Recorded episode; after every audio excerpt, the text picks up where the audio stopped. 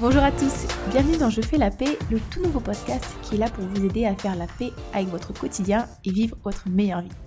Si vous êtes une femme ultra ambitieuse, qui a plein de projets en tête, qui a envie de faire de grandes choses, mais qui entretient malheureusement une relation émotionnelle avec la nourriture et du coup qui galère à perdre du poids, ben vous êtes au bon endroit. Aujourd'hui, j'avais envie de frapper fort. J'avais envie de vous proposer de faire la paix avec la balance quand je pense à la balance, donc le pèse-personne, j'ai l'impression que c'est un peu l'ennemi public numéro un. j'ai l'impression que la balance c'est le mal, qu'elle est méchante, qu'elle ruine notre confiance en nous, que qu'elle détruit des vies, hein, et qu'il faut surtout plus peser, et que le mieux c'est de ranger la balance dans un coin, la laisser prendre la poussière pour être tranquille. Lors de mes coachings, j'entends souvent la même histoire par mes coachés. Et moi, ça me fait beaucoup rire, en fait, euh, toujours dans la bienveillance, bien sûr, hein, parce que c'était vraiment l'histoire que je me racontais moi aussi. Alors, il y a plusieurs versions de cette histoire, mais euh, la première, ça va être, euh, si je me pèse et que j'ai perdu du poids, je suis contente. Du coup, je vois que ça marche. Et je vais me récompenser et je me relâche. Donc, je vais me remettre à manger un petit peu des choses qui ne sont pas prévues. Si au contraire je me pèse et que là je vois que j'ai pris du poids, et eh ben du coup je suis super déçue et ça me décourage, je laisse tomber et je me remets à manger. Ou alors il y a la version un petit peu plus extrême, ça c'est celle que je, pratiquais, que je maîtrisais bien. Hein. C'était si je fais tout bien, c'est-à-dire que je m'entraîne bien, je mange sainement et que je me pèse et que je vois que là le poids n'a pas bougé, et eh ben du coup je vais me restreindre encore plus en adoptant un entraînement encore plus intense et encore plus drastique. Et pareil pour la nourriture, je vais encore me restreindre et du coup, ce qui va se passer dans la plupart des cas, c'est qu'à force de se restreindre, ça va créer de la frustration, ça va créer de la fatigue, et ça va créer de la compensation, et ça va amener à une reprise du poids. Vous voyez, dans, les trois scénarios, finalement, on se retrouve à reprendre du poids. Comme en fait si c'était la balance qui était responsable de notre comportement. Mais si vraiment on met l'aspect émotionnel de côté, c'est quoi la balance? C'est quoi une balance? C'est simplement un objet carré. Des fois c'est en verre, des fois c'est en métal. C'est froid, c'est pas spécialement beau. Et ça indique un chiffre sur un écran. Rien de plus. Elle n'est pas vivante, elle va pas vous attaquer, elle va pas vous mordre. Et surtout, elle n'a pas de pouvoir. Alors du coup, pourquoi est-ce qu'elle nous fait aussi peur cette balance? En tant qu'être humain, on a tendance à attribuer nos émotions aux circonstances de notre vie. Ici, aux chiffres indiqués. Alors que la raison qui fait que l'on ressent telle ou telle émotion, ce sont les pensées que l'on va créer autour de la circonstance, et ce, souvent de manière inconsciente. C'est le sens qu'on va donner aux circonstances. Le problème de ce fonctionnement, c'est qu'il nous dépossède complètement de notre pouvoir, de notre capacité à ressentir, à penser, à choisir nos émotions. On devient émotionnellement dépendant. Voyez, si on juge qu'une circonstance est positive, on va se sentir bien. Et si on juge qu'elle est négative, on va se sentir mal. Et ce qui est triste avec euh, bah, l'histoire de la balance, c'est que souvent on a tendance à voir notre valeur en tant qu'être humain, notre beauté, notre intelligence, notre capacité à réussir, bah, comme inversement proportionnel aux chiffres indiqués par cette dernière. Plus le chiffre est grand, moins j'ai de valeur, et plus le chiffre est bas, et plus j'ai de valeur. Et j'ai envie de dire, c'est le seul domaine de notre vie où c'est comme ça. Généralement, plus on en a, plus on est content. Hein. je veux dire, si je fais des courses et que j'ai plein de trucs dans mon caddie, moi je suis super contente, j'ai plein de valeurs. Si ça peut vous aider, pensez à un diamant. Vous préférez quoi? Vous préférez un diamant qui fait 1 carat ou vous préférez un diamant qui fait 5 carats? Moi, personnellement, je préfère les gros cailloux.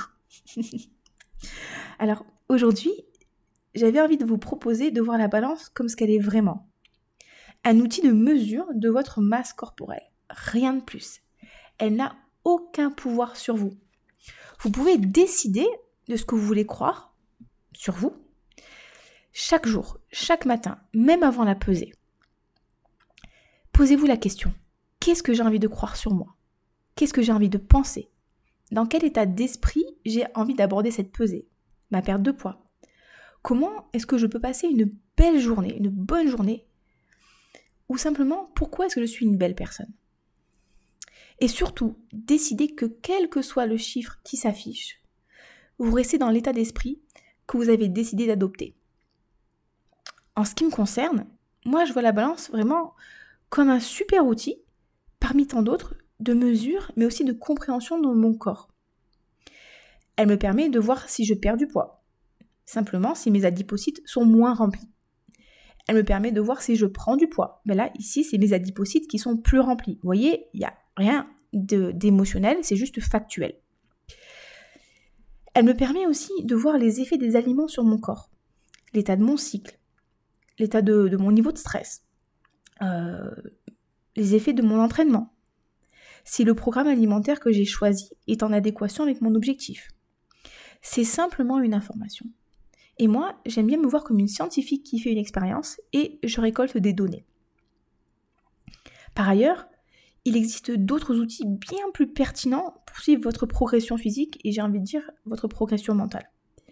Il y a les mensurations, les sensations dans les vêtements, les photos, le taux de masse grasse, le niveau d'énergie, la qualité du sommeil, votre niveau de force, votre humeur, la régularité du cycle, la capacité à se concentrer.